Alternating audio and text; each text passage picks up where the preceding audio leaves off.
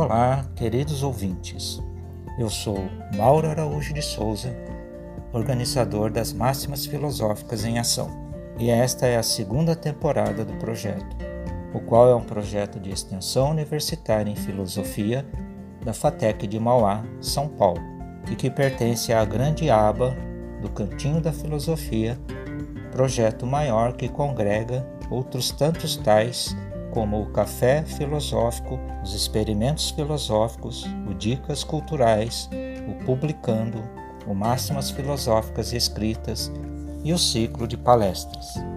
Todos eles estão elencados na aba Cantinho da Filosofia no site da FATEC de Mauá e ficam à disposição de todos que pretenderem acessar seu conteúdo. E fica aqui também o convite para aqueles que ainda não o fizeram. E para este primeiro episódio do mês de fevereiro, segue o tema O Desafio de Sócrates, com base nas máximas filosóficas escritas de números 38 e 39. Estamos no início de 2021, mais um ano de desafios, uma vez que a pandemia continua e frente a eles, a reflexão sobre tudo o que acontece deve ser uma constante. Todavia, a postura de quem se coloca a filosofar nunca deve ser a de quem detém o conhecimento ou de quem pensa tudo saber, mas sim uma outra posição na existência, a de quem busca o conhecimento sem fim, de quem busca saber o que não sabe e, portanto, em uma atitude socrática de interrogar sobre tudo o que nos é apresentado.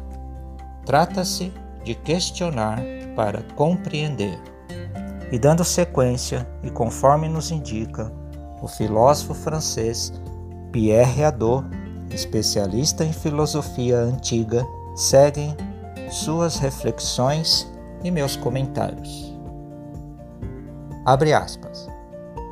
A noção de Sofia, a palavra filosofos e filosofem supõe, pois, outra noção, a de Sofia. Porém, há que se reconhecer claramente que nessa época não existe definição filosófica da noção de Sofia. Para definir Sofia, os intérpretes modernos ficam sempre entre a noção de saber e a de sabedoria.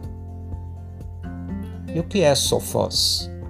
É o que sabe muitas coisas, que viu muitas coisas, que viajou muito, que tem uma cultura enciclopédica, ou é aquele que sabe se conduzir bem na vida e que é feliz?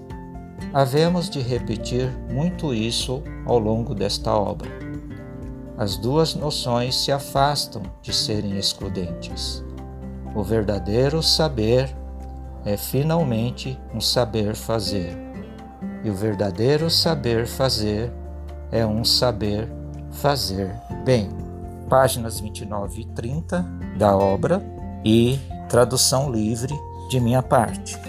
Bom, diz o ditado popular, aí começando os comentários, que quem sabe faz, com base nisso, a palavra grega Sofia diz respeito à sabedoria. E o sábio é aquele que detém o conhecimento, mas ao mesmo tempo é aquele que também conhece através das leituras que faz de textos, enquanto saber enciclopédico. Portanto, o conhecedor, pelo viés tanto da teoria quanto da prática, deixando claro que ainda não estamos tratando de Sócrates, o qual diz nada saber, é um conhecedor tanto da teoria quanto da prática. Então, já temos algo que aponta uma diferença entre o sábio e o filósofo. O sábio é o que detém o conhecimento e o filósofo é o que busca o conhecimento. São duas posturas diferentes, mediante o que pode ser conhecido. Certamente que Sócrates também se coloca como alguém que, através da maiêutica, que literalmente significa parto do conhecimento, faz romper de seu interlocutor seu conhecimento interior. Lembrando aqui que Platão trata desse assunto enquanto recordação do conhecimento, pois já o trazemos em nós, em nosso interior. Apenas precisamos de algo que o desperte. E no caso socrático, é através do outro que nos indaga a respeito de qualquer assunto que ele é despertado. E é esse o papel de Sócrates, um interrogador, o parteiro do conhecimento do outro, que faz o conhecimento do outro vir à tona. Contudo, o parteiro, que vem do método da maiêutica, nada sabe, mas está em busca de saber.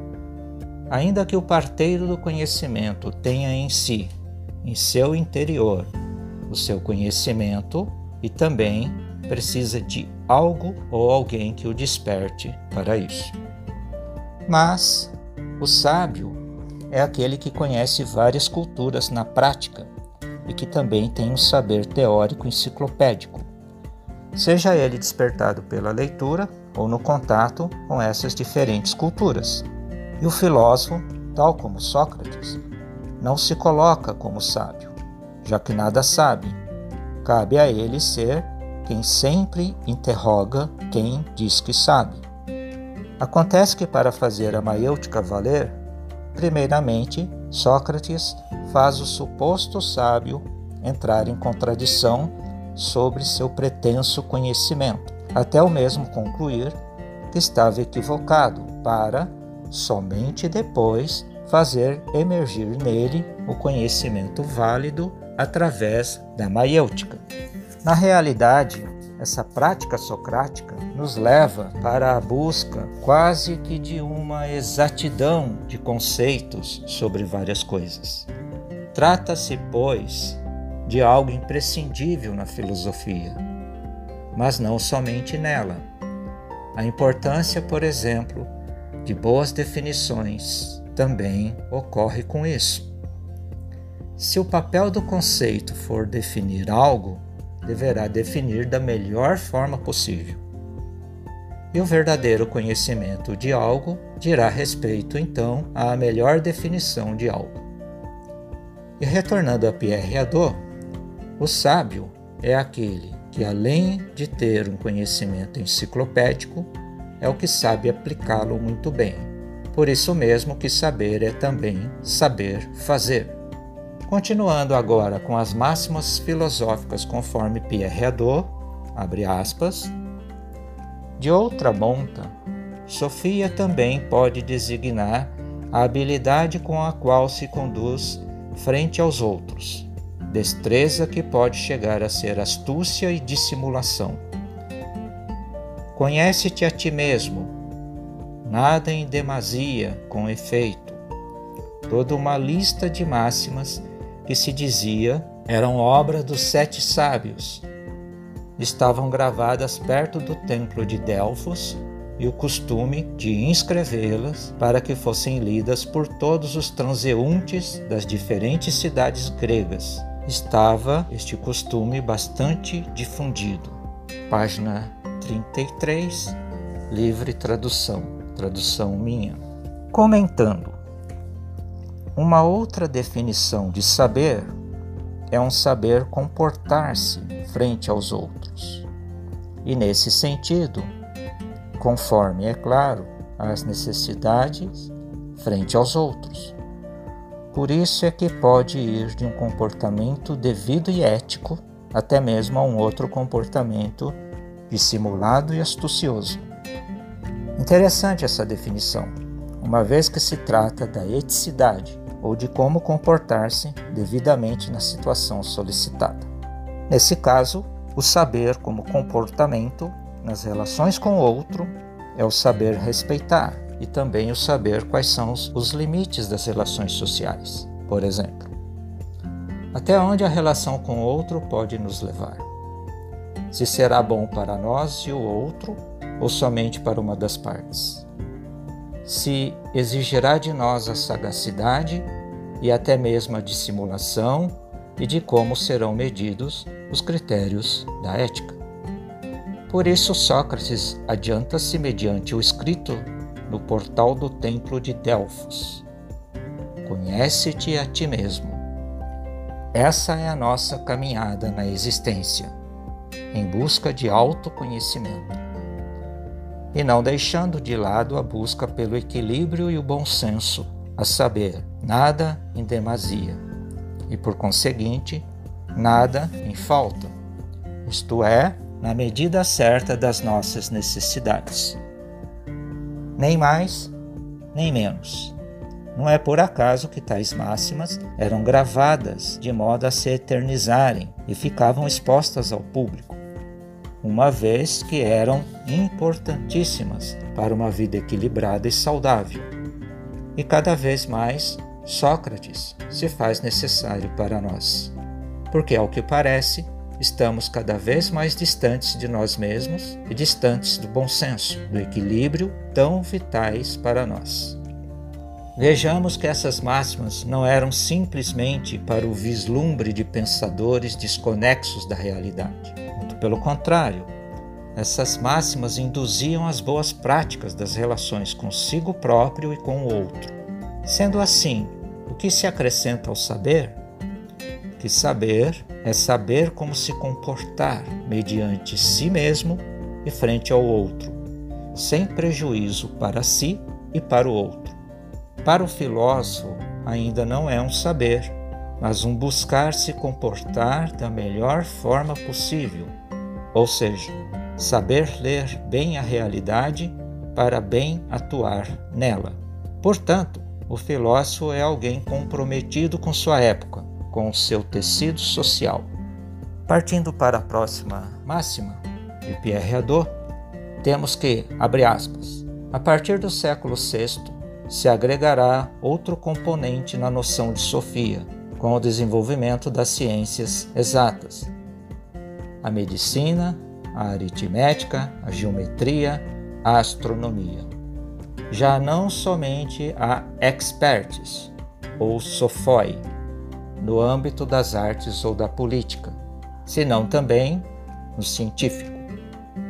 Por outro lado, desde Tales de Mileto, se desenvolveu uma reflexão cada vez mais precisa no campo que os gregos chamavam de physis, ou seja, o fenômeno do crescimento dos seres vivos, do homem, porém também do universo reflexão que frequentemente se mesclava intimamente, como em Heráclito, por exemplo, ou sobretudo em Demócrito, com as considerações éticas.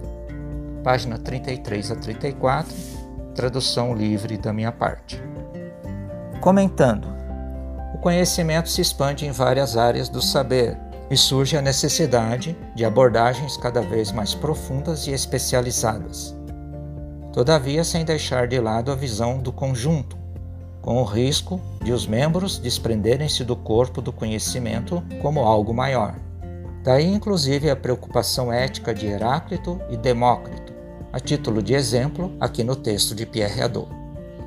Em outras palavras, não basta, para citar exemplo, estudar os astros, sem se preocupar com a existência na Terra, sem se preocupar com o comportamento humano e social. Entretanto, não se deve desprezar uma preocupação com os astros, a título de uma preocupação social. Desde os primeiros filósofos é possível percebermos quão necessária é a reflexão especializada, somada à reflexão de conjunto e universal e vice-versa. Nesse viés, quanto mais buscamos a sabedoria, o conhecimento de si e das coisas, mais devemos atentar para a parte quanto para o todo, e isso devemos fazer em tudo o que buscamos enquanto saber. E para concluirmos, aqui seguem novas máximas de Pierre Hadot. Abre aspas. A figura de Sócrates teve uma influência decisiva na definição de filósofo que Platão propõe em seu diálogo Banquete, e que é uma verdadeira tomada de consciência da situação paradoxal do filósofo em meio aos homens. Quando Sócrates pretende que somente sabe uma coisa, a saber, que nada sabe, é pois porque rechaça a concepção tradicional de saber. Seu método filosófico consistirá não em transmitir um saber o que equivaleria a contestar as perguntas dos discípulos, senão, pelo contrário, a interrogar os discípulos, porque ele mesmo não tem nada que dizer-lhes, nada que ensinar-lhes, no tocante ao conteúdo teórico do saber. A ironia socrática consiste em fingir querer aprender algo de seu interlocutor para levá-lo a descobrir que não conhece nada no campo em que pretende ser sábio. Sócrates afirma, no Teeteto, que se contenta na discussão com outro com representar o papel de uma parteira. Ele mesmo de nada sabe e nada ensina, senão que lhe basta interrogar. E são as suas perguntas, suas interrogações, as que ajudam seus interlocutores a dar à luz à sua verdade. Páginas 39 a 40, tradução livre de minha parte. E segue também a citação da página 41, com também tradução livre minha. Abre aspas. Se trata, pois, muito menos de pôr em dúvida o saber aparente que se crê possuir que de um questionamento de si mesmo e dos valores que regem nossa própria vida. Pois, em resumidas contas, depois de haver dialogado com Sócrates, seu interlocutor já não sabe em absoluto por que atua. Toma consciência das contradições de seu discurso e de suas próprias contradições internas. Duvida de si mesmo Fecha aspas. Continuando com os comentários. Aqui temos esboçados tanto a ironia quanto a maiêutica do método socrático e o apontamento de que, por vezes, Sócrates aplica o desconhecimento dissimulado para fazer ver ao outro, que se intitula sábio e senhor do conhecimento, o quanto não sabe nada. Isto é, o quanto ainda está longe de ter uma atitude respeitosa com relação ao conhecimento e até com relação a si mesmo. Sócrates faz isso como uma técnica de abordagem com vistas ao outro, quando este necessita de ser questionado em suas verdades, para que possa chegar a alguma verdade, pelo menos de si próprio. Portanto, o parteiro Sócrates nos deixa uma provocação a de que tudo o que supomos saber e tudo o que o ser humano conquistou em sua aventura pelo mundo e pela história nunca é e nunca será o suficiente para afirmarmos que detemos o conhecimento, o saber. O que temos é apenas o desejo de conhecimento, o desejo do saber. É isso que ensina a filosofia, que tudo o que já conhecemos ainda é pouco até porque podemos estar enganados quanto ao que já conhecemos. Nessa perspectiva, o que nos ensina a filosofia socrática é que devemos nos pôr incessantemente à busca de nós mesmos, através do autoconhecimento, e à busca da boa relação com o outro, através da ética e do bom senso. Dessa feita, é o que toda sociedade precisa para ser uma sociedade mais justa, promovendo a dignidade enquanto qualidade de vida. Bem, pessoal, queridos ouvintes, infelizmente não é isso que vemos e a sociedade, de modo geral, despreza a filosofia. O resultado está aí para todo mundo ver. Descasos sociais e políticos, abuso de poder e violência, e o uso do conhecimento para a obtenção meramente do lucro e de um lucro exorbitante, além de guerras e outros desmazelos do ser humano. A pergunta que faço é: até quando? E vocês, queridos ouvintes, que pensam sobre a filosofia? Ou o que vocês aprenderam sobre ela? ou que deixaram de aprender. Fica aqui então o convite à reflexão E até o nosso próximo episódio, que será no mês de março desta segunda temporada de Máximas Filosóficas em Ação.